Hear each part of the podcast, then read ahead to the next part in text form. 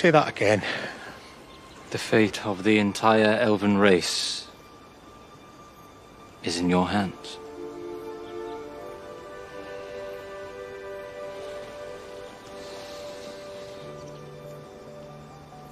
Whose hands?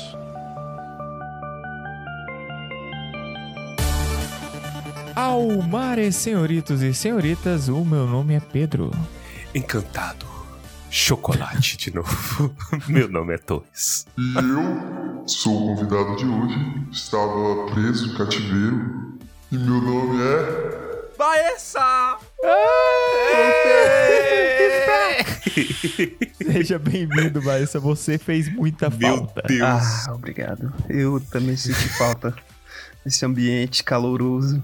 Foi muito tempo, cara. Você ficou fora um tempo Foi. considerável. Foi muito Agora tempo. Foram dois meses? Se recuperando, Foi. belo e tesudo. Ma- dois meses e 15 dias, pra ser mais exato. Caralho. Com esse convidado mais que especial, vai ser só nós três hoje. Olha, Em nome da Dos nostalgia. velhos tempos. Dos velhos Essa é tempos. muito bom ter aqui você de volta com a gente, né? Agora eu queria te pedir para você encaminhar seus documentos para os advogados, porque a, enquanto você esteve fora, a Fernanda tomou o seu lugar como dona do podcast e o Armando tomou seu lugar como Baeza.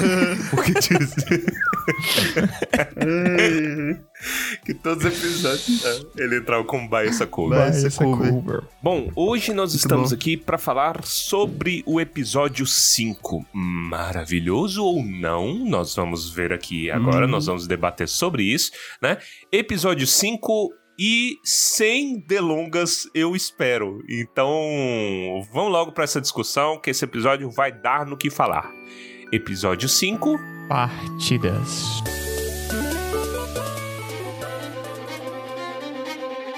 Antes da gente partir para discussão do capítulo em si, vamos pelo amor novamente de Deus, delongas.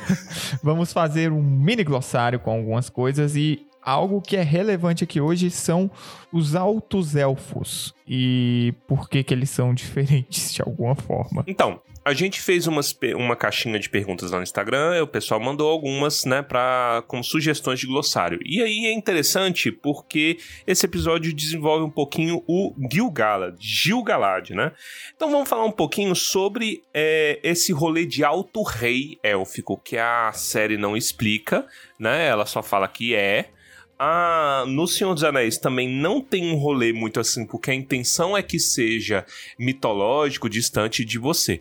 Então, em linhas gerais, o que é um alto rei élfico? Isso aí começou baseado nos primeiros elfos inventados, né?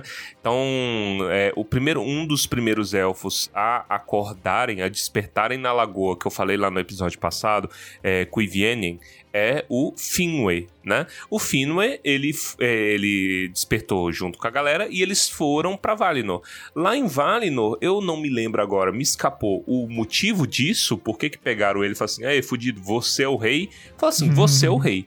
Né? Eu acho que é por conta do Fëanor, porque eu, eu, eu, eu acho que o Fëanor nasce em Valinor, é, aí eu posso estar é, enganado, mas considerando que tá tudo largando lore nesse episódio, eu não estou mais preocupado com nada. Mas aí o Fëanor, ele era ele era de muita graça entre todos os elfos, afinal de contas ele era o mais artista e artista tem que ser elogiado, tem que elogiar tudo que ele faz. E aí, baseado nisso, é, ficou essa ideia, ah, Finwë o grande e tal. Quando ocorre todo o rolê da Silmarils, né? E aí perde a Silmarils, etc, etc. Silmarillion, não convém contar tudo aqui. O Fëanor faz o juramento e ele se torna líder por procuração, né? Fala assim, escuta, desgraça, eu vou ser líder daqui dessa merda e eu vou procurar aqui essa essas Silmarils, tal, essas coisas que roubaram de mim, é meu e mataram meu pai. E aí ele vai pra Terra-média e toda a dor de cabeça do Silmarillion na questão das Silmarils. Quando o Maedros é, é preso, Maedros é filho do Fëanor, é o primogênito do Fëanor. Fëanor morre, o, eu já tô dando spoiler de tudo, ninguém mandou. É, o Maedros é, se torna rei, né, também. E aí ele é preso por Morgoth. É, acho que é derrota, se eu não me engano, em alguma das batalhas lá das grandes guerras do... do do, da Primeira Era, no Silmarillion. Quem salva o, Mo- o Maedros. Maedros é o Fingon, filho do Fingolfin, né? Que é o irmão, meio-irmão do é, Fëanor. Tá vendo que já tá ficando maluco, né? A quantidade Toca de a nomes. trilha sonora de Dark agora. Isso. A questão é que, por causa desse salvamento e por uma questão assim de, de amizade, o Maedros fala: Eu renuncio ao. Ao trono. Eu não quero mais saber desse negócio. Vocês merecem mais. A casa de Fingolfin merece mais. E passa a ser o Alto Rei Fingolfin. Olha aí. Entendeu? Os Fi do Fëanor, nenhum gosta desse rolê, mas cada um com seus problemas, já passou o rei, né? Bet Betinha passou o trono. Aí, é... o Fingolfin é rei por pouco tempo, porque depois ele morre lá nas mãos do Morgoth. Vem o Fingon, que é primogênito, morre também, por menos tempo ainda. O reinado dele é tipo 16 anos, uma- coisa do tipo. Bom, aí o reino passa pro Turgon, né? O Turgon de Gondolin, que reina por muito pouco tempo também. Vai lá, eu acho que é 38 anos, uma coisa do tipo. Passa pro Turgon, e aí, o, depois que o Turgon morre por conta da queda de Gondolin, aí sim passa pro Gil-galad. Existe um problema aí é, que tá relacionado com quem seria o pai do Gil-galad, né? Então, é, por exemplo, se o Gil-galad fosse filho do Fingon, então aí seria esquisito. Uai, por que, que o trono passou é, primeiro pro Turgon e não pro filho direto do Fingon? Né? Enfim, aí já confuso, dark demais. Os altos elfos, eles têm uma. Os elfos da Terra-média eles são subdivididos em vários níveis. A gente até comentou isso uma vez na live da, lá do Tokenista. Os altos elfos são aqueles que tiveram contato com as árvores de Valinor. Eles viram a luz original. Isso é algo que nos livros aparece muitas vezes também, que é Olha, você nunca viu a luz das árvores, então você nunca vai saber o quão magnífico isso era. E a luz das árvores é o que virou a Silmaril. E a gente vê no, no episódio que eles tentam sempre usar Silmarils como a, a, a benção, como a iluminação, como a luz delas vai salvar tudo e tudo. E aí é toda essa noção, ah, porque como os Noldor são mais elevados, os caras conheceram a luz das árvores, como Pedro falou, então eles são mais sábios, etc, e por isso que eles reinam. É, sobre todos os povos. Então isso é diferente, por exemplo, de um Thranduil que ainda nem, nem existia propriamente como rei ali na Floresta das Trevas. Isso é diferente de cada um na- nas suas pontinhas. Gil-galad foi o último rei elfo da Terra-média, alto rei elfo. E é isso, Crunch.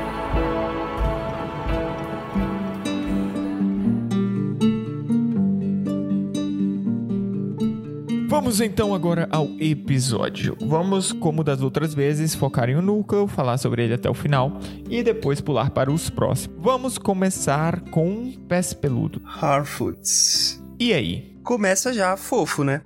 Sim, começa muito fofo.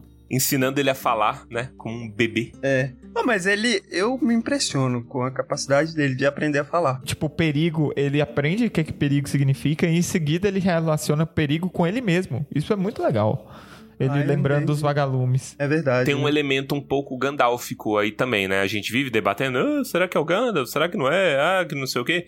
Tem um elemento aí que é no Duas Torres, eu acho, não lembro com quem que o Gandalf tá falando, que ele fala assim, ah, escuta, você tá falando que ele é perigoso, mas eu sou perigoso. É. E o Aragorn é perigoso. E não sei o quê. Então rima um pouquinho com isso daí, sabe? Eu sou perigoso porque eu tenho potencial de dar um force Sim. repulse aqui. Entendeu? Eu lembro da gente discutindo Bem isso bravo. no episódio do capítulo do livro. Uhum. E aí ele fala a mesma frase, será que é bait? E a gente ficar criando teoria aí, aí ele mandando Dash I'm Danger. Eu gosto. Eu também gosto. Essa cena foi muito legal. Ela foi toda fofinha. Fala um pouco de como eles migram, que é o que já tinha ficado óbvio antes. Eu acho que ele não ajuda em nada empurrando a carroça, tá? Só pra. Eu também acho. É, quem tá carregando ali é as mulheres da frente que pegam o peso. Coloca ele na frente, pô. Isso ia ser muito mais útil. Mas é só uma, uma observação. Não, e eu, eu fico pensando, assim, como que eles conseguiam migrar antes? Aquele, o, o pai da Nori, ele deve ser super poderoso, velho. É verdade. Que como que eles conseguiam sem ajuda? Que o negócio é uma casa mesmo. É enorme. Ou, esse cara tem muito cara de Hobbit, né, velho? Eu fico, eu fico olhando ele. Ele tem. Mas não sei. Eu não sei. Eles devem ser mais fortes do que o normal, né? E, mano, eu, eu nem sei se eu falei que eu ia comentar isso ou se eu cheguei a comentar nos últimos episódios. Mas esse fluxo de migratório dos Harfoots mostra como, por mais que eles insistam em a nossa vida é ser não apenas nômade, mas a nossa vida é viver no escuro, tipo, sem ninguém ver a gente, sem tomar risco nenhum, alguém da sua caravana foi o primeiro a explorar esse lugar, escrever esses livros e decidir aonde que vocês iam morar. Hum, A origem de vocês não está em ter medo das coisas, está em explorar as coisas. Eles tiveram que botar a cara a tapa e agora eles simplesmente se acostumaram e tomaram medo de fazer o que os seus ancestrais fizeram. mas é assim, eu acho a vida, Pedro. É verdade.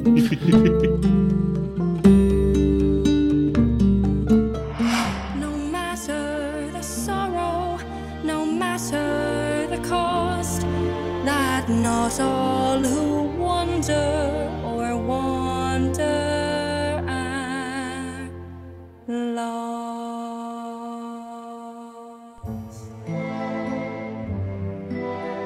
Depois disso tudo aparece eles pedindo a Pop pra cantar. E, cara, eu tava vendo, eu tava vendo com a Lela ela, nossa, é muito engraçado como parece que eles meio que adotaram a Pop. É, isso é muito fofo, cara, é muito legal, é muito... é, eles pedem ela pra cantar e ela fica toda animadinha e começa a cantar e tem aquela cena.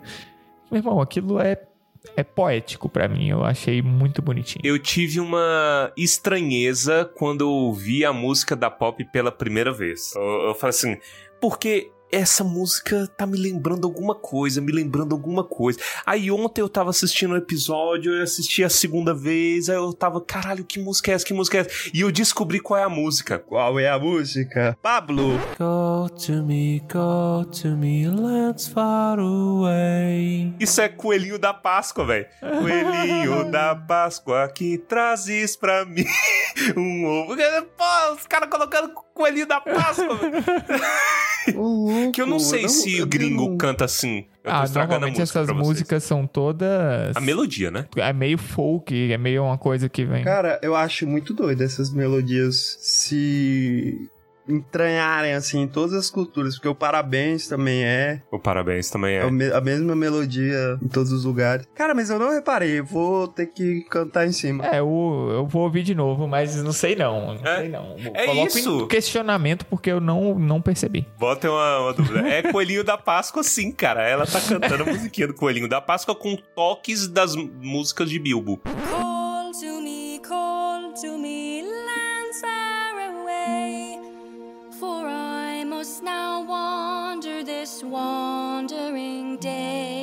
Mas eu achei massa. É. Eu, eu achei massa a questão do mapa também, né? Que vai passando, não consegui Uhum. identificar nada. É verdade, vai passando uma. Mas, no começo, pouco antes dela começar a cantar, você pode ver que. E, e lembrando que eles filmaram na Nova Zelândia, né? Você pode ver que tá parecendo Rohan. Tá parecendo que eles estão andando por Rohan, as pedrinhas lá Eu não, elevadas. eu não sei se eles. Que tem hora que também eles sobem a câmera, né? O ângulo. Hum, Eu não sei se eles estão com a intenção de que a gente reconheça alguma coisa. Talvez seja isso. Cara, mas é, é muito doido essa migração aí. É muito perigosa, pô. E eles ficam pra trás, né? Eles não estão tão pra trás assim, mas eles já ficaram pra trás da comitiva principal. Eu Se eles é. forem atacados, eles não têm a mesma proteção do que. Eu não sei como tá, eles não. sempre alcançam a galera, porque toda hora eu para pra fazer alguma coisa. É meio, Uhum. é meio esquisito, assim. Esse estilo arrombado dos Harfoot, sei lá, cara. Eu, eu não gosto muito desse negócio, não, de ninguém fica pra trás, pero no mucho,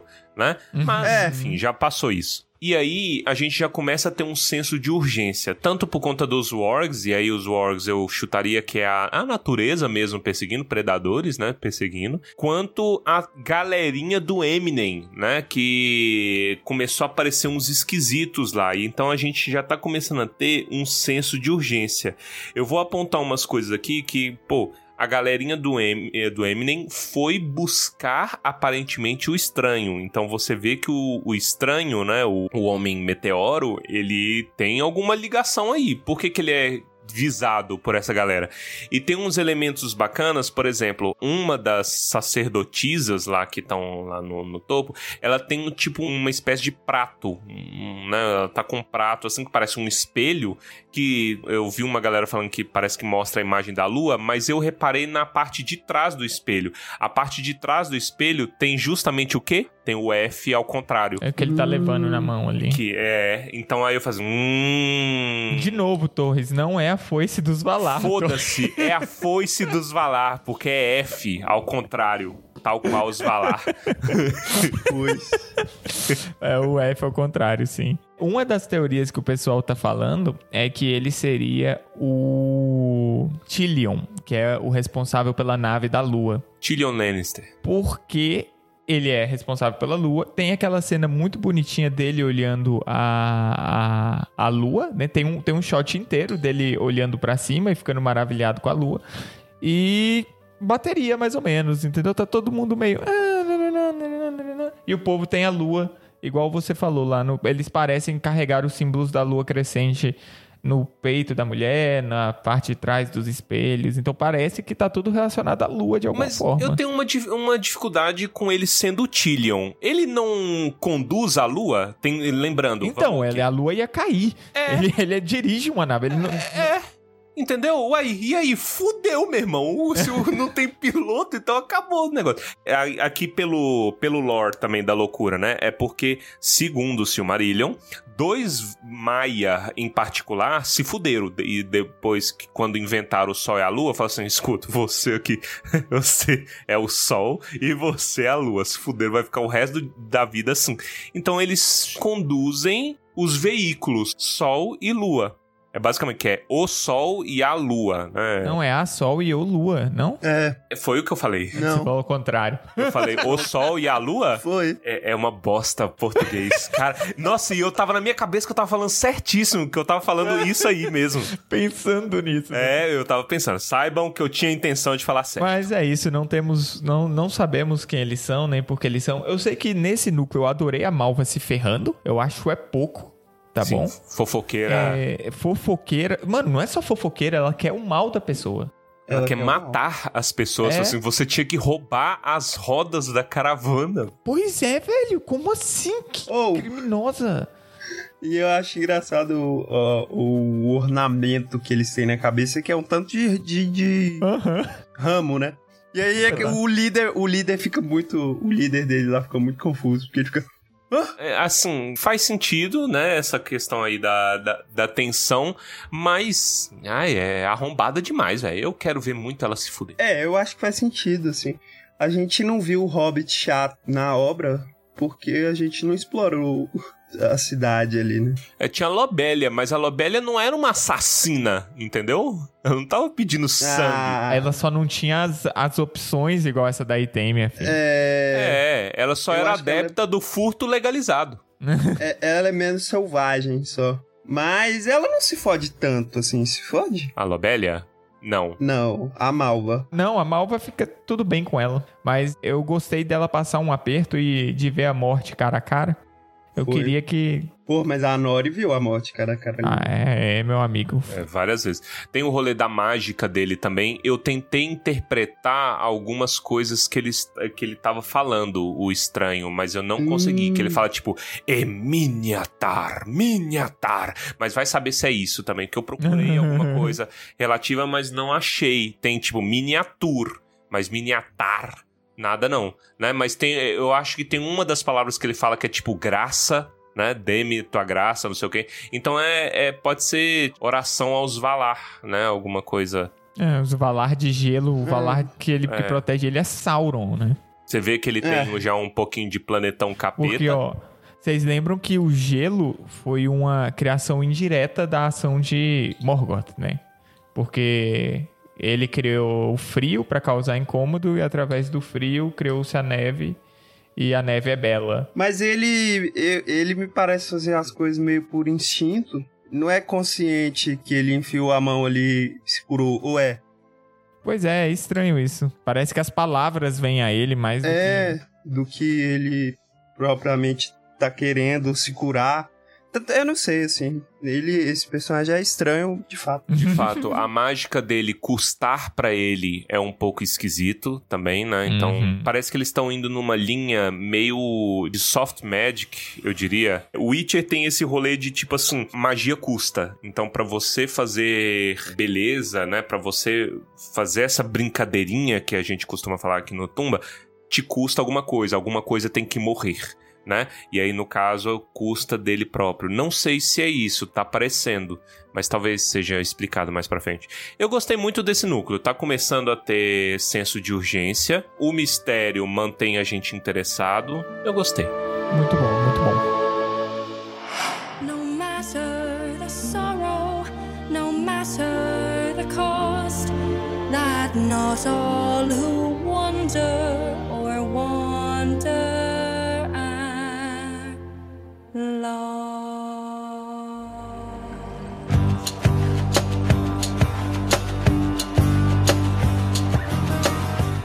Vamos agora para o próximo núcleo. Vamos falar de Arondir. Esse episódio, cara, ele teve um monte de núcleo. Porque você vê que cada um desenvolve, parece que, né? É marromeno. Começou a ficar ruim. Começa com Ada. É. Ah, não, mas essa parte é boa, essa parte é boa. É, essa parte Puta, é boa. ô, bota orc queimando pra mim a série inteira, a, queimando a pele, que eu fico feliz. Que... Eu gosto. Pururucando o braço do orc. É, velho. É, Você vê que ele tem muito elemento de elfo, ele tá ali com aquela cara besta, contemplando, melancólico, né? Tipo assim, nossa, isso aí vai sumir. Eu nunca mais vou ver o sol, então eu tô curtindo as primeiras vezes. É, né? é meio filho da p...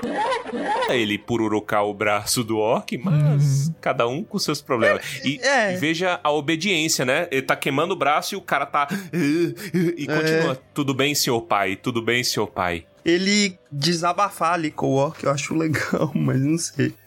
Se ele falar, ah, a parte que gostava do sol vai sentir falta, mas a parte que não gosta vai curtir. Não sei nem se o Orc entende a complexidade. Tudo isso entra por um ouvido e sai pelo outro ouvido do orc. O orc tá pensando, tipo, essa merda tá me queimando, essa merda tá me queimando, essa merda tá me queimando. Eu tô gostando muito da caracterização dos Orcs. Sim, muito da hora mesmo. Impecável. Você não sabe o que, que essa cena me lembrou? Me lembrou Castlevania.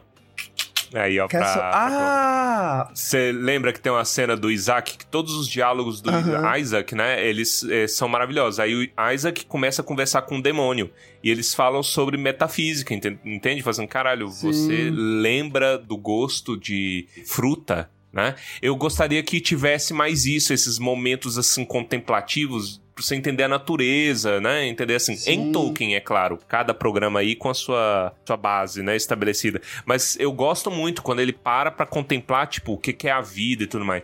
Aí pode vir gente reclamar, ah, é, é, ritmo, tá muito parado, que não sei o que, não sei o que. Mas esses elementos de construção são os mais bonitos, cara. E isso é Tolkien também. Entendeu? Você contemplar sobre a vida e tudo mais. Eu tô gostando do personagem do Adar.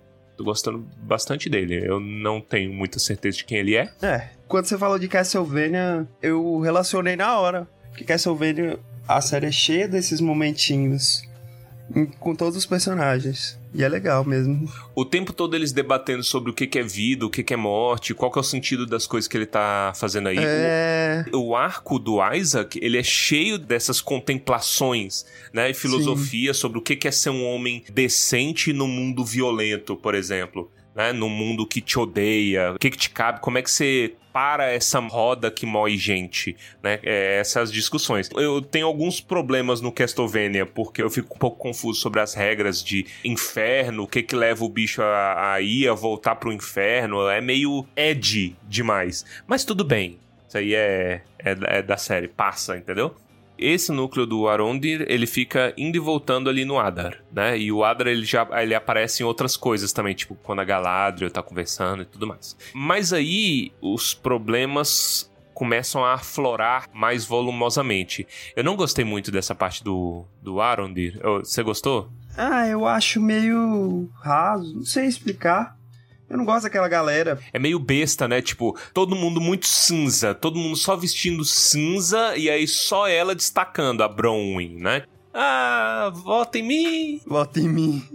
É porque eh, quem é que morreu e elegeu aquela mulher líder? Eu acho que ela começou a liderar desde que ela arrancou a cabeça do orc que atacou ela. Aí eles, ó. Oh. Ah, Oh. É. Aí fica nessa. Tipo assim, olha, nós somos uns fudidos, nós estamos aqui. Quem quer ficar? Ah, aí, sabe, eu achei uma tensão tão besta. E é besta também ela manter o Arondir ali do lado dela, porque o Arondir não é bem quisto.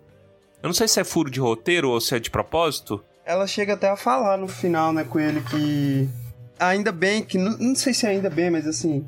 Porra, eles faziam bem em vigiá-los, porque eles têm a- o destino de se fuder. Então, quando acabou a vigia dos elfos, o destino deles vai se cumprir e eles vão se ferrar. É, é estranho porque meia dúzia. é, pa- parece, sei lá, Monty Python, sabe? Meia dúzia de grito do povo e eles falam.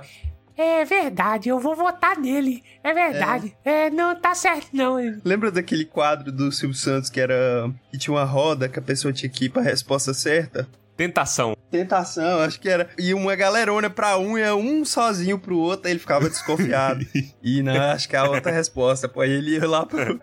Parece essa galera. Pende pro lado que gritar mais alto. Aí, bom, começa a ter uma construção aqui de mundo também, por conta desse rolê da espada. E aí eu jogo pra mesa. O que, que é que vocês acham que é essa porra dessa espada, no fim das contas, né? Que o Aronde tem o contato com ela. Aí isso, infelizmente, leva àquela cena ridícula dele em seguida. Encontrando a estátua. Nossa, nós elfos estamos aqui há centenas de anos e nunca percebemos que tem uma estátua ritualística aqui. Primeiro, eu acho estranho o menino não ter ido, tá? Que aquele menino ele tinha uma, uma índole muito duvidosa. Eu achei que ele. Eu acho que seria mais fácil ele ir com a galera do que ficar.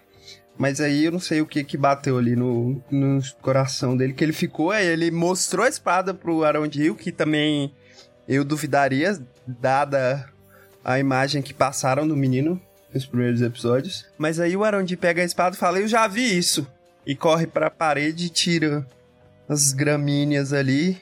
E a espada tá lá, É. caralho. Muito.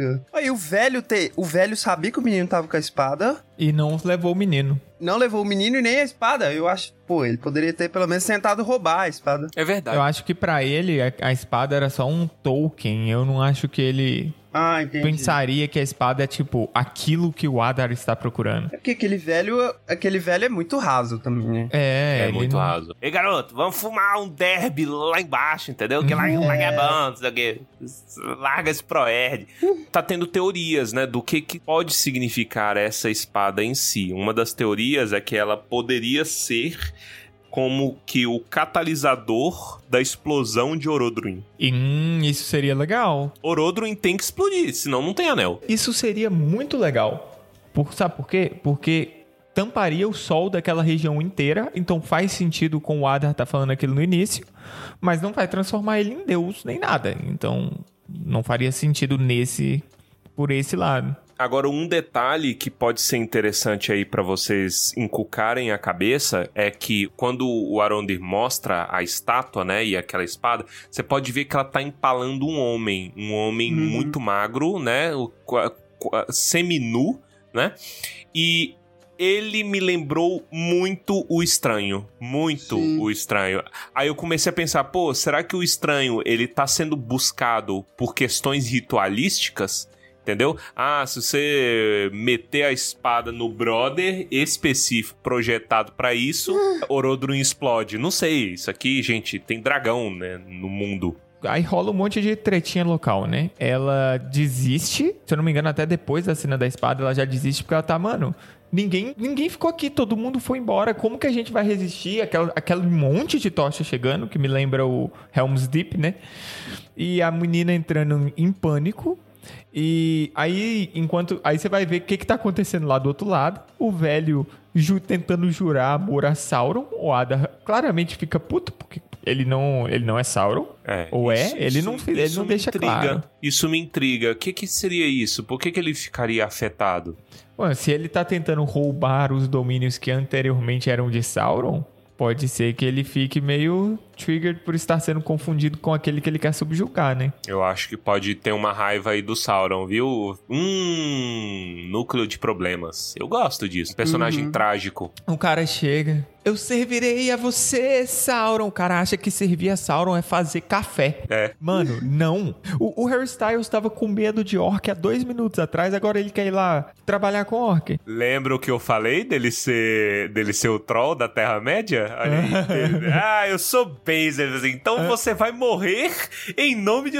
Não, não. Mas é isso aqui que a teologia Based fala, entendeu? Vem pra nós. Não, mas Não, é isso, só, quero, só o sangue consegue nos unir. E o velho com cara de, oh, eu não sabia que isso ia acontecer. Ah, vai se fuder, meu irmão. É, esse velho aí, pô, pelo amor de Deus. Você acha que Sauron era o quê? Era agricultor, entendeu? Agricultura familiar. Eles têm esse culto de que os nossos ancestrais fizeram o que eles fizeram pra sobreviver e sobreviveram, por isso nós estamos aqui. É a mesma coisa que a Bronwyn fala, que é tipo, nós estamos fadados a isso, nós estamos fadados a servir ao mal, não sei o que, não sei o que. Ah, vocês querem falar mais alguma coisa disso? Desse núcleo, não. Eu achei ele um pouquinho só chato, assim, enrolado, sabe? É, E parece que não chegou em muito lugar, né? Esse é um problema desse episódio como um todo, que ele não avança, sabe? Exato. Por exemplo, a gente tá no mesmo ponto praticamente do episódio passado. Sim, sim. Todos os núcleos, tirando os Harfoots. É, que andaram. Andaram. Isso que dá, eu acho, você tentar pôr núcleo demais, mas eu entendo que não seja essa a intenção. É aquele tipo de episódio que monta tudo pra mostrar no próximo. Porém, eles podiam muito bem ter feito isso no anterior, que já estava abordando esses núcleos. Sei lá. Tem uma questão aí também que é em relação ao tempo. Pela distância que eles mostram no episódio, o Adar, ele tá tipo a uns 15 minutos da torre. Né? Ah, vai ter resistência, não sei o que, não sei o que. Vamos lá, uh, contando o tempo de caminhada até a torre, mais o tempo de subjugar as pessoas da torre, daí mais ou menos uns 52 minutos. Então eles têm 52 minutos de vida, né?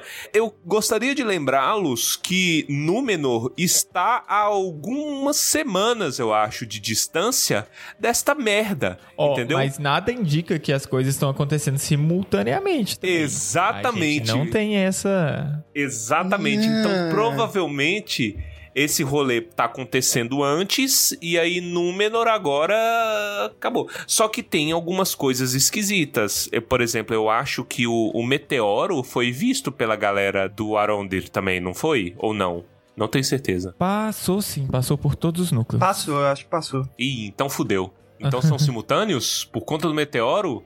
Eu tô tendo muito problema com a passagem de tempo como um todo dessa série. Eu tô no medo de ser Witcher, velho. Parem de usar isso, não funciona. Tá com medo de. Mano, no livro funcionou, pô. No livro? Que livro? No livro do The Witcher também é tudo vai e volta, pô. Não, não existe isso. Existe o primeiro livro, ele tá, Vai ele tá parado lá na, na mulher se curando e contando as histórias do passado e as histórias do presente, não sei o que. Ah, mas não, mas a, mesmo as histórias elas são cronológicas. Ah, sim, o interior de cada história, você disse. É. Não, mas aí é fácil de você entender. O que eu não gosto é porque as pessoas se sentem tão genial por estar.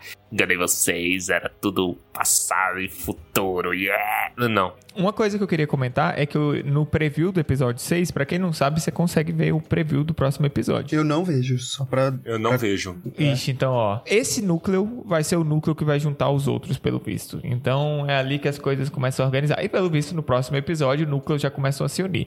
E isso ajuda. A não ser que eles coloquem as pessoas pra se encontrar, depois seguir em caminhos individuais, né? Mas eu acho que um núcleo vai sair buscando os outros e dando um jeito de juntar essas coisas, que as que precisam ser juntas, porque é muita coisa. E a gente tem que começar a ver a história do anel andando, né? Já tá na hora. Tá na hora. Vamos então para o próximo núcleo agora. Vamos falar de Númenor.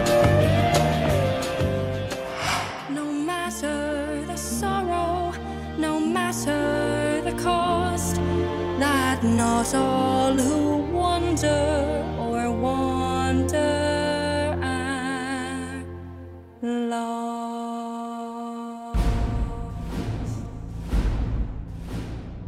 E aqui o filho chora, a mãe vê e leva ele embora. Porque eu não gostei. eu não gostei. Qual que foi o problema pra mim? Nada aconteceu no fim das contas, tá? Tipo, Nada eles aconteceu. iam embora, aí eles adicionam um drama pra dificultar a ida embora e termina com eles indo embora do mesmo jeito. É verdade. Isso é meio triste, mas aí o que, que acontece ali no desenvolvimento do rolê? A minha impressão é que eles gastaram esse episódio praticamente inteiro pra questionar a vontade do Halbrand, tipo, só pra dar um destaque pra ele que não precisava, tipo, Não precisava.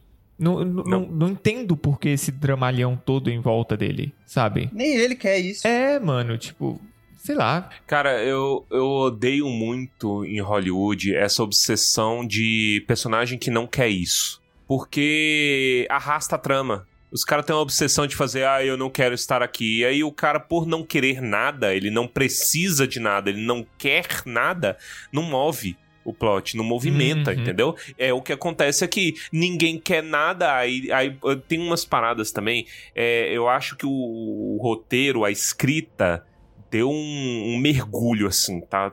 Foi bem baixo nessa questão de número. Porque, é tipo assim, a Galadriel custou a ter a, a, a confiança da rainha, custou não sei o quê. E aí ela vai e mente na frente da rainha e é pega na mentira, né?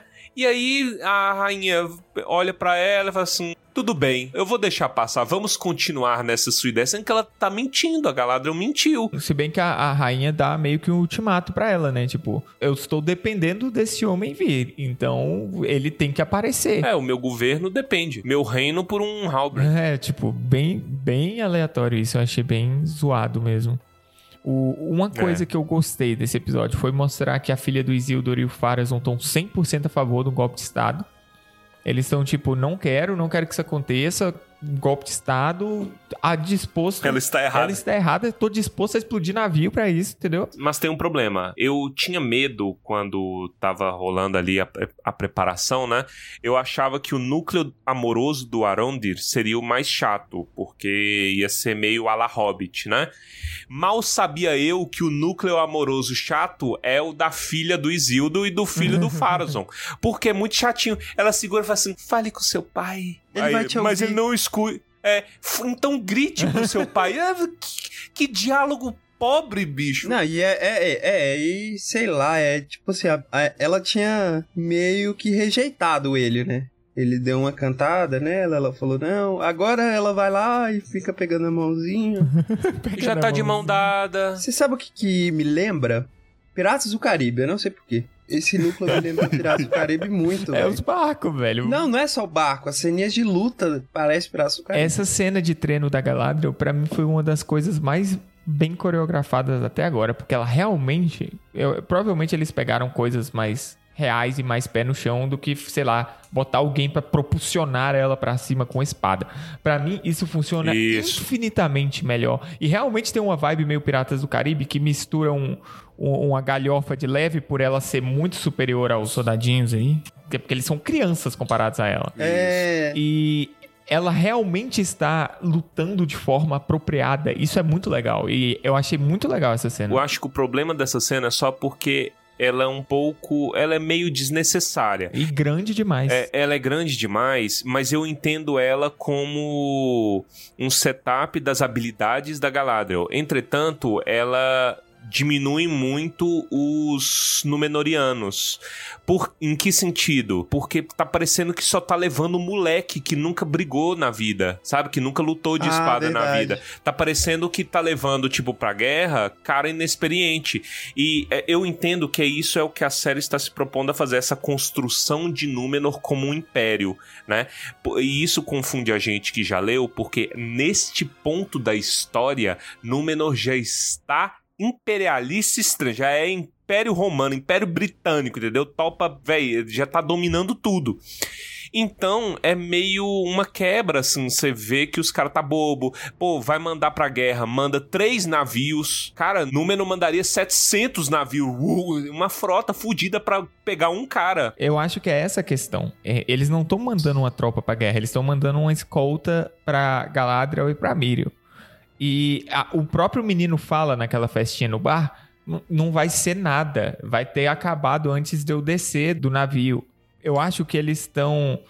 Ninguém espera que vai ser um- uma guerra, isso não é uma comitiva de guerra, sabe? Eles mesmos não levam isso a sério. Essa cena de treinamento, claramente, só. Eu não acho que ela diminui os Númenóreanos, porque ali não tem. É é aquilo que você falou, é um monte de soldadinho de chumbo que puxa corda no navio. Nem guerreiros eles são. Se você colocar uma cena de seis guerreiros Númenóreanos tomando um pau, ninguém vai comprar essa, essa merda, velho. Mas o, o que eu falo de diminuir é, não é diminuir número porque não colocou guerreiro, mas é justamente por não estar sendo colocado nenhum guerreiro. Só o Elendil Uhum. parece que tem streetwise ali de, de briga, entendeu? Os outros é tudo cru, o Isildo, É, moleque. parece que tá mandando um monte de marinheiro É. vestido como guerreiro. Aí fica zoado. Mas dito isso, tipo, eu gosto muito da cena. Ela luta como um elfo psicopata lutaria. Eu gosto que ela, ela, como ela tem experiência, então é essa coisa mesmo de destreza, de exagero, né? De uh, torcer a cabeça para um lado, para o outro, etc, para esquivar. Eu gostei bastante do dinamismo. E aproveitando uma coisa que a gente já falou aqui no, no Tumba, a gente pontuou. Por quê? Porque essa é uma crítica que eu tenho visto muito de galera com nariz torcido. Gente que já não tá gostando da série, tipo, desde fevereiro, entendeu? Com, com nada, já decidiu que seria uma merda e seria cuspir no túmulo do Tolkien.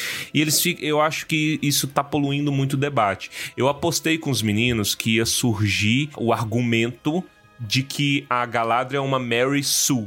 E eu não acho que isso é verdade até agora. Ela pode ser. Podem escrever uma Mary Sue depois, mas até o momento ela não é uma Mary Sue. O que que quer dizer? Vamos uma rápida introdução. O que que é uma Mary Sue? Mary Sue é um, um, conceito que ele ficou muito popular por conta da Rey do Star Wars, né? Porque muito nerdola aí na internet tem asco de ver mulher fazendo coisa maneira e, e começa o chororô. Eu entendo que a Rey é uma personagem muito mal escrita e ela é mesmo, assim, é, é problema de roteiro, né? Qual que é o problema da Mary Sue? Mary Sue é uma personagem feminina que ela é muito importante e que ela ganha tudo na vida porque é mulher. Né? Então, ah, é, eu, eu consigo fazer tudo, não tem explicação, etc, etc, porque eu sou mulher e eu sou muito boa e pode tudo. Eu tô resumindo brutalmente o conceito, mas em suma seria isso. E aí, toda vez que aparece uma mulher mandando bem nas coisas, aí tem muito cara chato na internet que fica assim, ah, é, é Mary Sue, Mary Sue. A Galadriel, ela não é Mary Sue, por quê? É uma coisa que o Pedro tinha falado no último episódio. O mundo não se curva a Galadriel.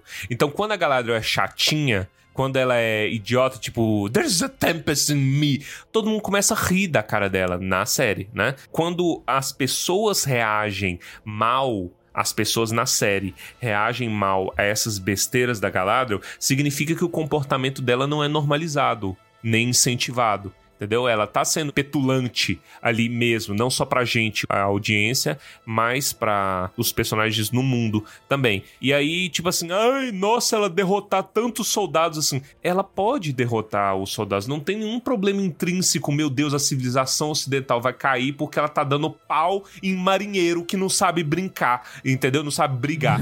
ela pode fazer isso porque ela é elfo. Qualquer, se você pegasse, tirasse ela ali e botasse o Arondir, seria o mesmo pau, a mesma coisa. Né? É a frase de duplo contexto. Seria a mesma coisa. Tira ela ali e bota o Walter Mercado, bota o Celebrimbor ali. Mano, há- há de se discutir se o Celebrimbor seria um elfo de luta. Mas ele teria uma habilidade, hum, a- a- pelo menos assim, considerando é, o cânone da Terra-média, muito maior que o- marinheiros comuns. Qualquer elfo que você botasse ali, ele seria um super-homem, seria uma Mulher Maravilha. Eu enxergo que a, a, a galera é a Mulher Maravilha lutando. Ela é uma Mulher Maravilha para aquele povo. Entendeu? Então é natural isso, não é nada forçado, não tem ninguém mijando no túmulo de Tolkien. Calma, pode ser que os roteiristas dêem um surto mais pra frente e façam isso ficar horrível. Mas não é o caso agora, gente. Ah, mas quem quer reclamar, reclama de tudo e qualquer coisa, mesmo sem contexto. Então não. Daqui a pouco vão falar que, que nós é vendido. Vou, vou mandar o Pix aqui, hein? Aí você pode passar o dinheiro lá, já que é proibido Aí vocês gostar. comp- É. compram o Pedro. É. Compram um Pedro. Porque Uma unidade de Pedro. é, no- é a Dominem, os caras, entendeu? A gente argumenta, fala assim, não sei o que, aí é, é vendido. É vendido. Ah, não sei o que. Ninguém se escuta mais na internet. Nossa, é um ambiente muito chato. Esses são é os únicos dois centavos que eu vou dar para essa pra esse assunto, porque é bem chato. É quando não, não sabe o que falar e quer lacrar porque, afinal de contas, ódio engaja, né? Aí mete uma dessa. É.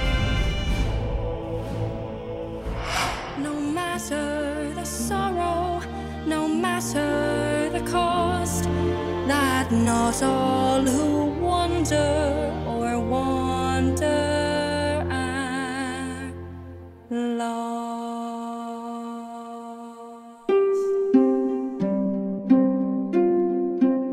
Tem um elemento, eu realmente não gostei desse rolê de Númenor. Eu achei que é uma coisa chata com picos de alegria, sabe? Picos de coisas interessantes. Uma das coisas interessantes, além do- de algumas que a gente já pontuou, é que eu gostei muito do contraste pai e filho.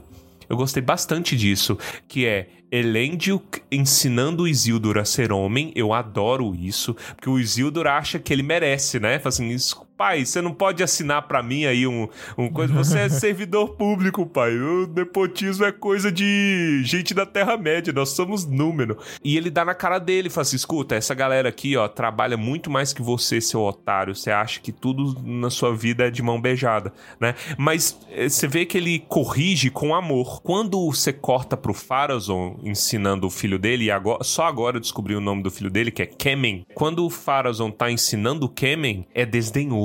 Sabe? É tipo assim, ele. Ele. Você vê um tom vilanesco ali, porque o filho é um fardo, ele não tá interessado em ens- ensinar o filho a ser homem, a ser uma boa pessoa. Ele só fala de poder. Eu gosto muito desse contraste entre os dois. Tem muita, tem muita coisa de pai nesses episódios, tudo até agora, né?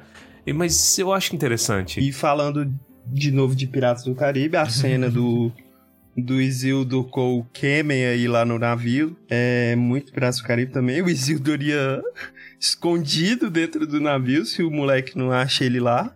E o cara explodindo navio, cara. Belíssima aquela cena, mas completamente idiota. Tinha que deixar o cabelinho morrer. Idiota. Ninguém mandou, o cara vai querer incendiar navio, meu irmão. Imagina se dá uma merda, pega fogo. Puta merda. Pois é, mas o Isildur, aí o Isildur agiu por, por egoísmo, ele que só queria. A minha impressão é que ele só queria o. Tanto que ele já sai e dá uma desculpinha, tipo, ah, eu salvei ele, eu salvei ele, não sei o quê. Pra tentar ganhar o, o lugar dele lá na guarda. É, eu achei bobinho. A vaga. Eu achei bobinho esse negócio. Principalmente por não ter consequência. Eu odeio quando as pessoas fazem coisas idiotas e são recompensadas. Entendeu? Esse rolê, ah, tem nobreza do Isildo de salvar uma pessoa. Não. Mas não tem a cena da comprovação da vaga, de fato, da, da homologação. Não sei se é assim que conjuga esse verbo. Da vaga do Isildur na, na viagem, né? Porque Não, do, não do tem. nada o Isildur só aparece vestido. Ah. Aí eu tinha esquecido do rolê do navio. É. Não sei porquê. Eu não lembro se acontece simultâneo, se acontece em sequência, mas eu falei, caralho, o Isildur roubou uma roupa e tá indo estilo Elwin pra guerra? Aí eu lembrei, ah não, é verdade, ele se redimiu salvando o moleque. Que Ai, tinha que ter ai, sido preso e condenado, mas tudo bem. É, Mano, as- podia ter alguém no barco. ai. É verdade. Não, mas ele, ninguém sabe o que aconteceu ainda, né? Ele mente, ele fa... o É. Fala que um navio, que um podia barril ter alguém no explodiu. barco, ele podia ter explodido pessoas, mano. Nossa, que raiva. Mas aí eu acho que isso reflete o pai. Foda-se vocês, eu quero o que eu quero. É, o, o pai dele não se importava em matar, morrer pessoas. Matar não, né? Talvez matar sim, mas morrer pessoas pra que ele consiga os objetivos. Sério, eu não gosto quando coisas idiotas, coisas em geral, quando coisas não têm consequência, entendeu?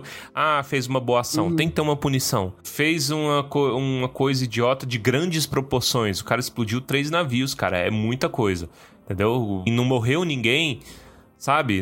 É. Não teve consequência nem pro Isildur, nem pro, pro Kemen.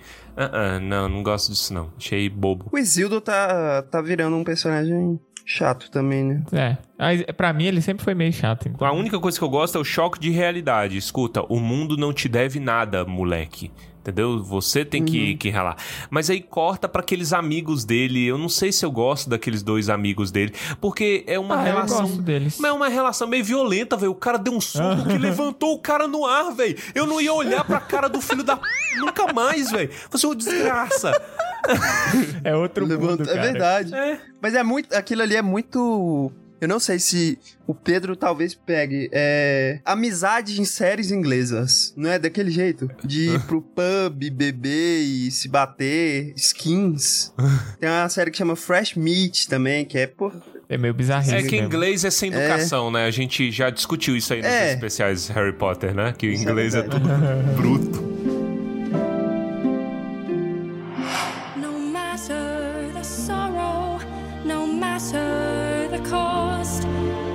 Not all who wander or wander are lost.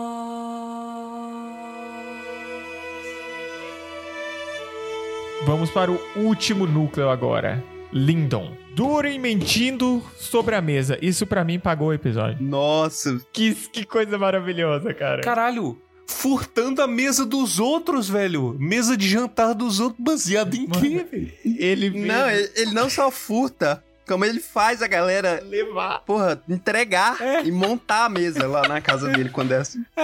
Eu... demais, velho. Não, e ele simplesmente aceita, assim, é, isso aí é sagrado pra gente, e não faz nenhuma pesquisa, só a palavra do Não. cara já, já conta. Ah, toma minha mesa. É, velho. Caralho, parece zorra total. Cara, eu acho que não, não existia Google naquela época, não, ô Torres. Mas todo elfo é um Google. Não sobre anões. Ele não tinha propriedade pra, pra argumentar contra o Durin em relação à pedra. É. Gil-galad tá 100% filho da p. Depois você entende que tem todo um desespero envolvido, mas esse desespero não necessariamente reflete realidade nenhuma. Sabe uma coisa que eu senti nesse episódio em relação ao Gil-galad? Uma coisa muito negativa? Eu senti falta do Lipace. Lipace Thranduil. Grande Thranduil. Mano, Hum, Lipace era muito bom elfo. Eu acho que foi um dos melhores elfos que já pisou na Elfolândia. Foi o Elfolândia. Lipace, cara. Porque o Lipace, ele tem uma cara de besta, de elfo transcendente, assim, não sei o quê. Superior. É que eu acho que ele conseguiria entregar essa o drama muito melhor que o Gil-galad. Eu não gostei muito desse Gil-galad. Mais um erro do Hobbit, então, né? Ah, de ter escalado. Ter escalado o Lipace. e aí perdeu, agora não pode Sério, ser. troca, bota o, o- Eu esqueci o nome dele, mas bota o ator do Gil-galad como o Thranduil e o- bota o Lipace aqui. Minha- Mano, é outra coisa, outra parada. Benjamin Walker, o nome do ator do Gil-galad. Benjamin, isso, Benjamin. O principal desse núcleo é toda aquela história do Mithril, que Isso. é uma das cenas mais bonitas até agora, porque é esteticamente muito legal. Eu acho que é por isso que quem não leu imediatamente compra, porque é muito doido Ah. você ver um elfo brilhando e um, um, um- um Balrog botando fogo numa árvore, aquilo ali ficou muito legal. Sabe o que que pareceu? Cena de menu de você tá escolhendo personagem em luta. Aí fica os dois personagens parados assim. De um lado o Balrog, do outro elfo lá. Mas é, mas é bonito a cena mesmo. E o Balrog é igual, né? É o mesmo modelo do, do Peter Jackson. Eu posso ser o hater agora? Eu vou fazer o personagem do hater. Você vai ter que ter um cavanhaque. Eu sou contra o Balrog. É, é, le- Lembra que eu falei, né? Pedro, e se, ca- e se for uma profecia? Tá vendo? É uma lenda que apareceu o Balrog. É uma lenda, E eu- não é uma profecia. E eu já vou falar aqui pra vocês, não só uh, é uma lenda, como é uma profecia. Por quê?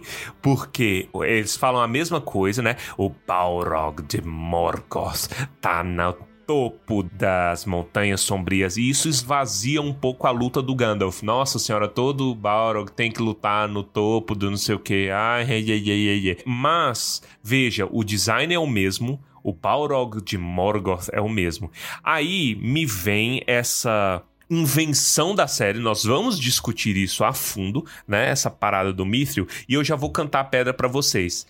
Esse Balrog que apareceu aí na lenda é o Balrog do Balin, é o Balrog, né, a ruína de Durin, e ele foi para o fundo ali de Moria caçando a Silmaril, entendeu? Caçando Mithril, no caso. É é- Ah, o essa é a Mithril. razão dele estar lá. E isso, pra mim, eu estou desgraçado da minha cabeça, cara. Não é isso. Mas eu não tenho problema com isso, porque ninguém. Em nenhum momento ele explica de onde saiu o Mithril, e eu acho idiota tentar explicar, porque é um, é um minério. Mas na último episódio a gente falou isso. O que, que esse Balrog tava fazendo lá? Então, quando você vai pra, um, pra uma série, você não pode deixar as coisas flutuando igual no livro que a gente compra e foda-se. Tipo, ah, você tá lendo Tolkien? Aí do nada. E os anões cavaram muito fundo e despertaram o mal, e o Balrog apareceu. Você fala, uh, legal. Aí você tá na tela, você fala, tipo, de onde essa porra veio, meu irmão?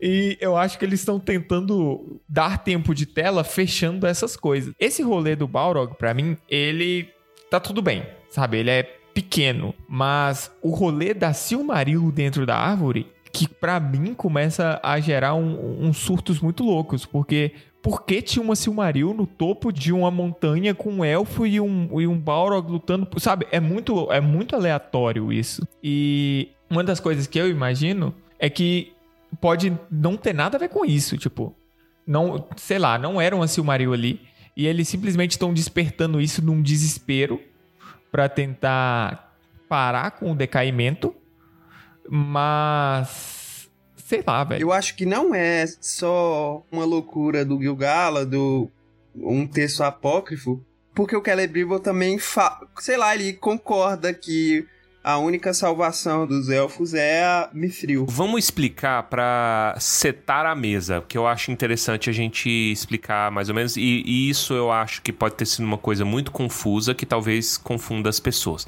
Do que, que a gente tá falando em suma? Tem dois núcleos problemáticos aqui nessa história desse arco do episódio. Um, Vamos falar da Silmaril primeiro, né?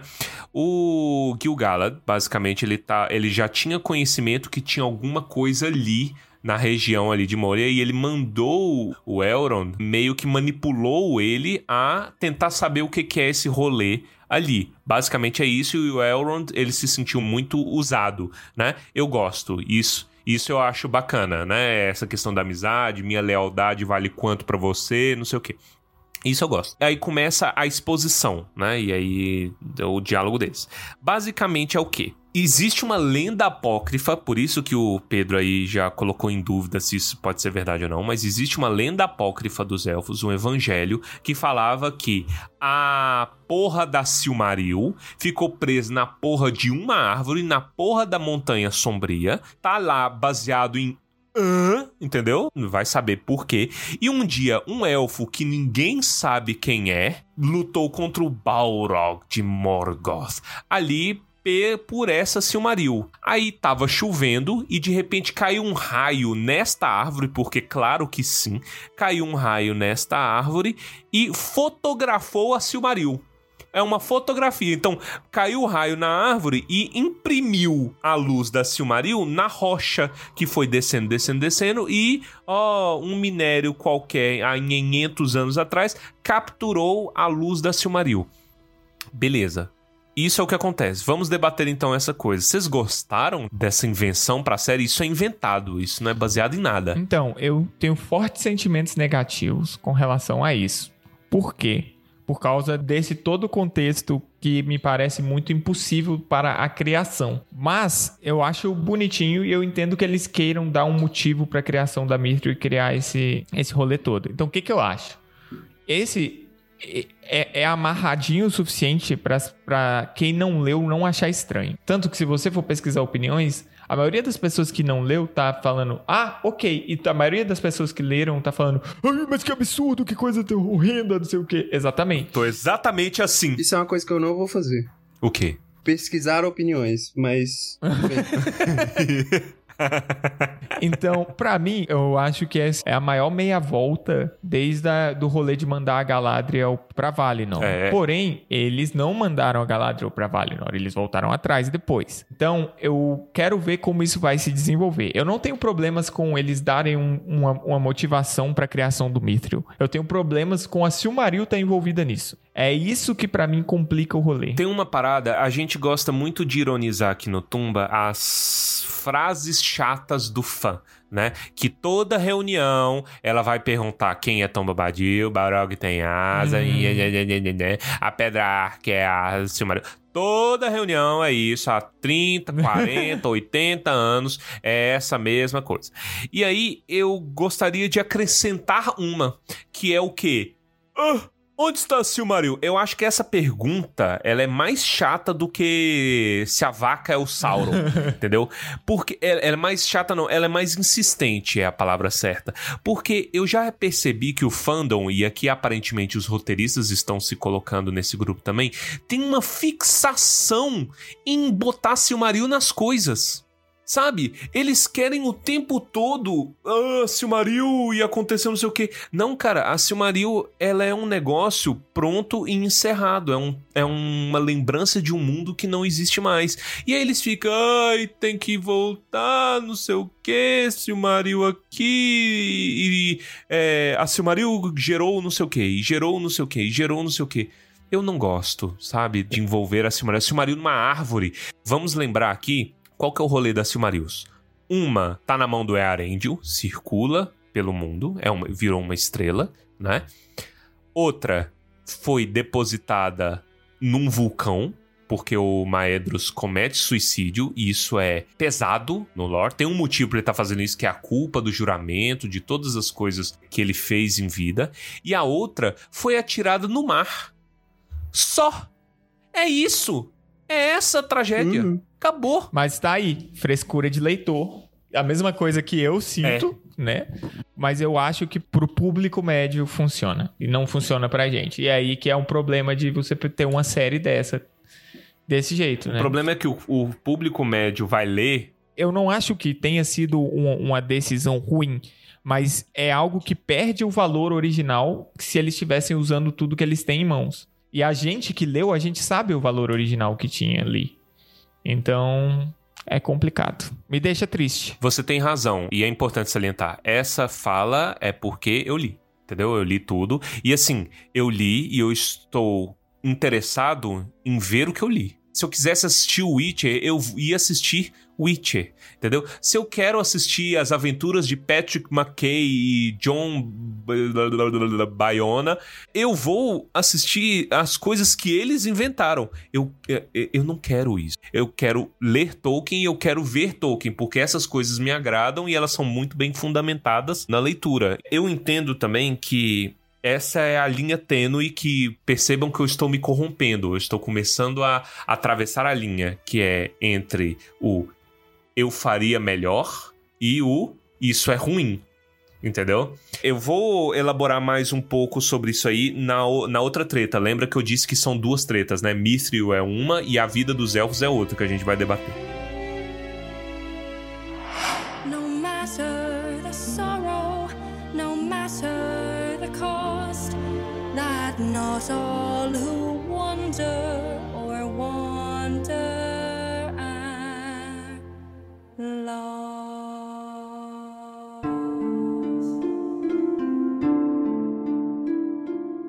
A outra treta narrativa, ela é a justificativa para toda essa sambanguice da Silmaril, entendeu?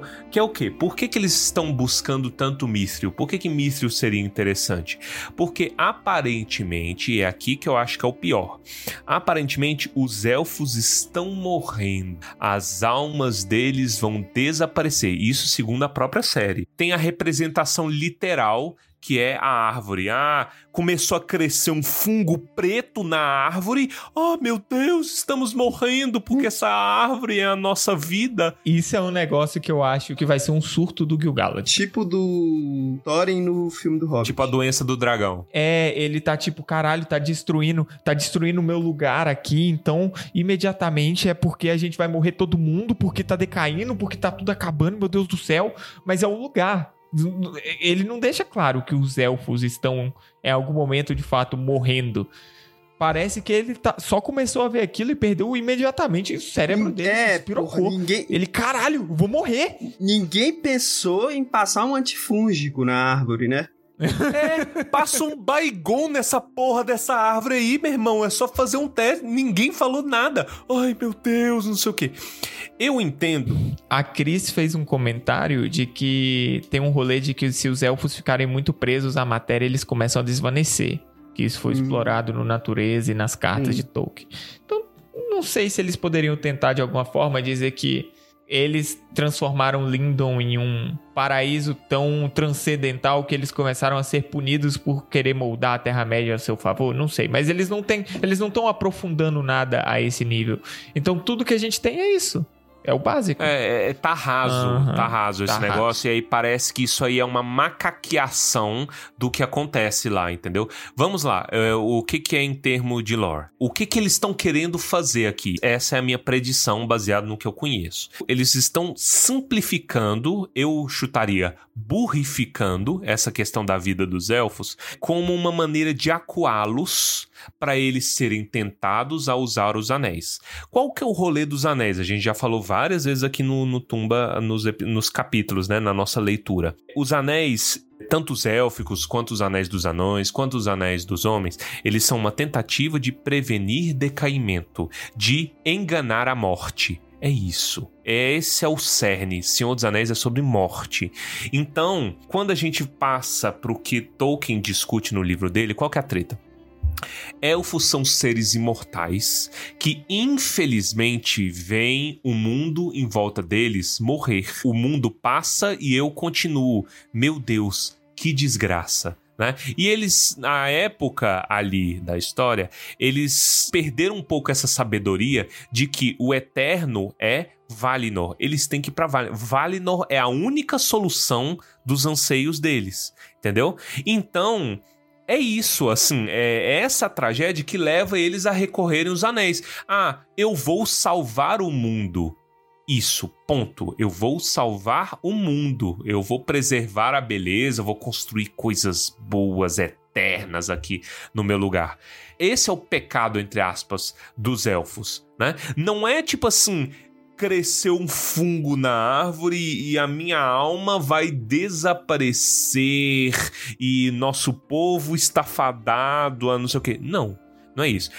Pode-se argumentar que talvez os elfos estejam recebendo um e-mail aí, entendeu? Um e-mail com fofoquinha do Anatar. Talvez o Anatar já esteja ali em conluio. Por exemplo, por que, que tem que ser pra próxima primavera? Que urgência é essa? Quem colocou isso? E eles vão produzir Saca? o quê? Supositório de Mithril? É. Qual que é a salvação dos elfos? Ah, aqui todo tomar um supositório aqui seis vezes ao dia? É, mithril? Mithril virou ômega 3. E, e faz sentido porque com os anéis eles impediriam o decaimento das coisas. Mas isso não é algo divino, cara. Isso eles estão literalmente agindo contra a natureza.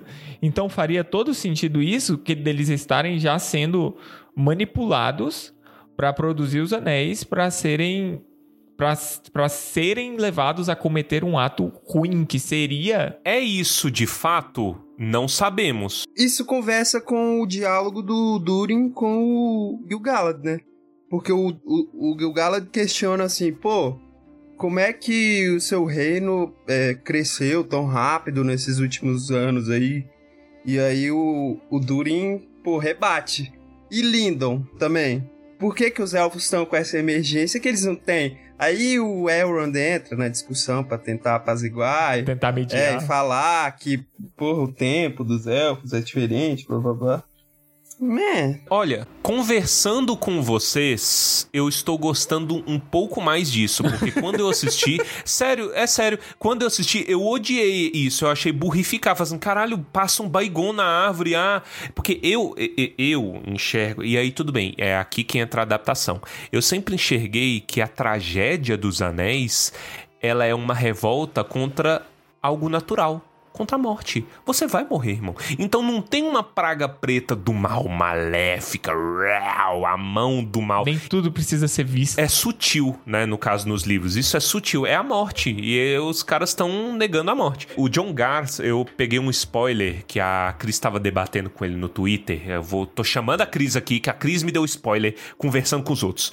Mas o John Garth, ele tava falando que ele não gosta muito disso, porque isso lembra um pouco a burrificação da Burrificação entre aspas, mas talvez essa seja a palavra mesmo. Por quê? Porque o Peter Jackson, em nome do roteiro, em nome da tensão, ele ligou a Arwen ao destino do anel. Então, ai, a força está deixando, então você tem que destruir o anel enquanto Sauron tá forte, Arwen fica mais fraca. Não existe isso. Isso é bobajada do, do filme pra dar tensão, não tem explicação nenhuma, é um conflito forçado do PJ, saca?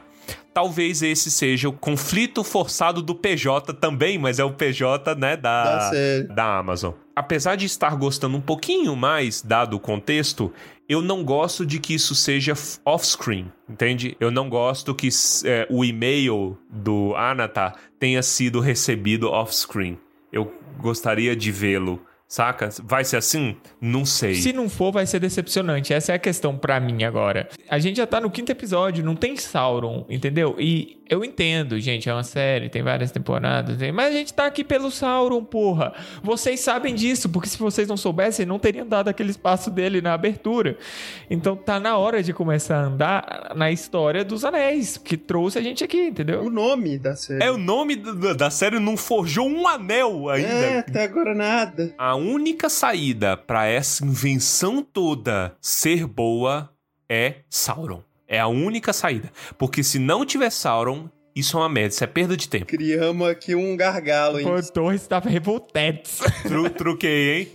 Eu truquei velho. aqui, hein? Eu Vamos truquei. ver o que, que- que os caras vão lançar aí. A esperança dos elfos reside nisso, de... de Melhor cena, na mão de quem? Repete? Repete, na mão de quem? Baessa, você que é atrelado aos, aos anãos, o que, que você tá achando? Eu fico em dúvida do papel do rei lá na. Hum, é estranho mesmo, em Moria. É porque ele. É, ele não faz nada, né? É só o Durin. O papai é Durin terceiro, o amigão do Elrond é o Durin quarto. Então, é só o Durin quarto. Parece que ele é o rei, entendeu? Só isso. Mas eu. Eu, eu gosto muito do, do Durin. Sabe por quê? O bigode dele é despenteado. E isso, ao mesmo tempo que me incomoda, eu gosto, velho. Ou e o cabelo ressecado, porra, precisando do hidratante ali, velho. Isso aí eu gosto demais, velho. Da representação física. do- Caracterização perfeita, muito bom.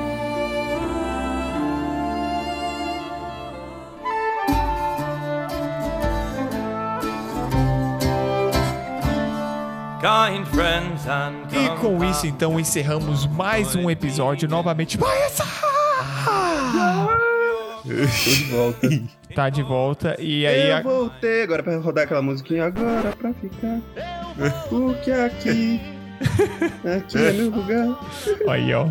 A partir do próximo já iremos voltar a receber nossos queridíssimos convidados. Vocês vão ver carinhas novas por aqui. E é isso. Entre em contato conosco. Siga a gente no Instagram e no Twitter, arroba Tumba do Balim.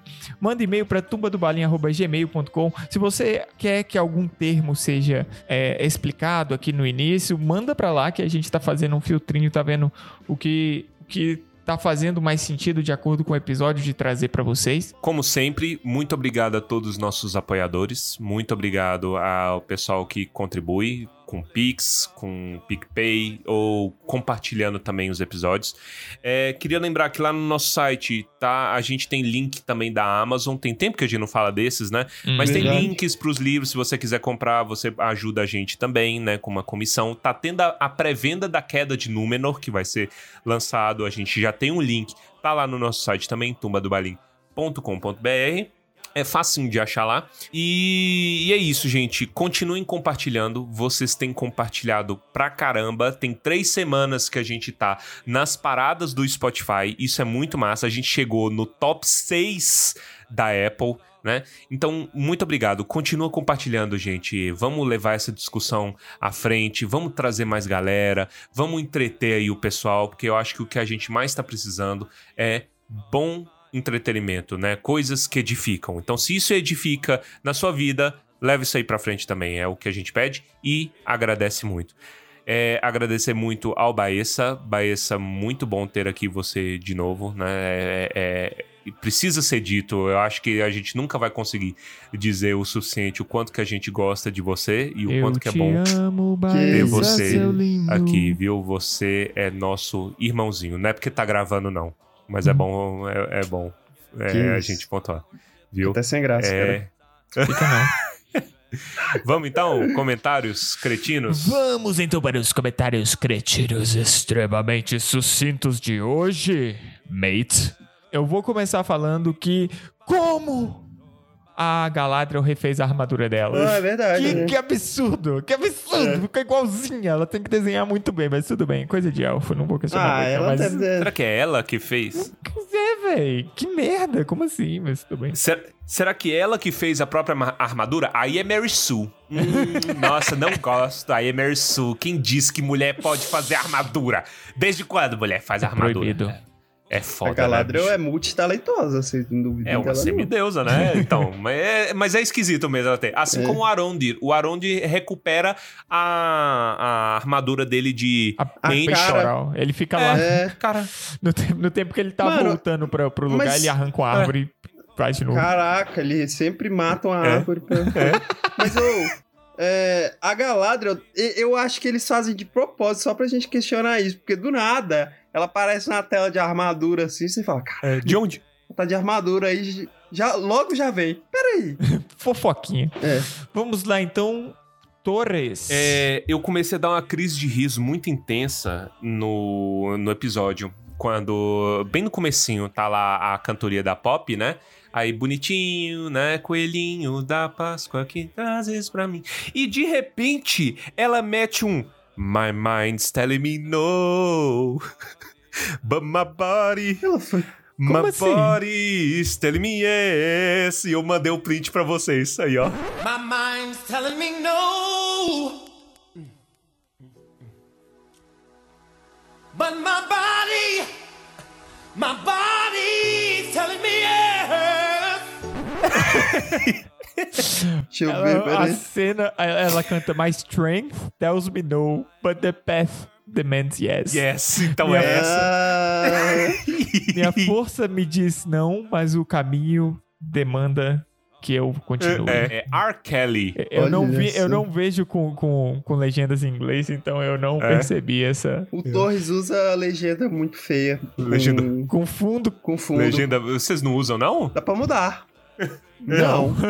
É porque eu não sei configurar a TV, gente, no, no, no- na Amazon. É muito Ah, ruim a Amazon. Vamos lá, então, com Baessa. Cara, quem que arrumou essa roupa do estranho? Agora que eu tô, fui olhar. Foram aqui. elas. Foi ela, ela, de- ela deu um pedaço de rede pra ele. Cara, ele tá pelado então embaixo desse. Deve tá todo Ele tá assado. pelado, com certeza ele tá pelado. Nossa, Tá com. pegando carrapato no. deve tá mesmo. Por isso, que, por isso que ele dá esses surtos aí de magia, que é pra dar uma, dar, pra dar uma distraída. Ah, Caraca! tá coçando! Mas é isso, né, velho? O, o- esse poder de repulsão dele deve ser pra isso. Porque ele, porra, arranca tudo que tá ali de uma vez. Então, vez ou outra, ele vai ter que ficar dando esses sons. É, do, do nada. só com esse pano Ai, aí, meu pô. Deus. Esse pano aguentar tudo, nossa senhora. E você vê que a gente tá a uma unidade de pano de um homem nu, né? or we may or might never.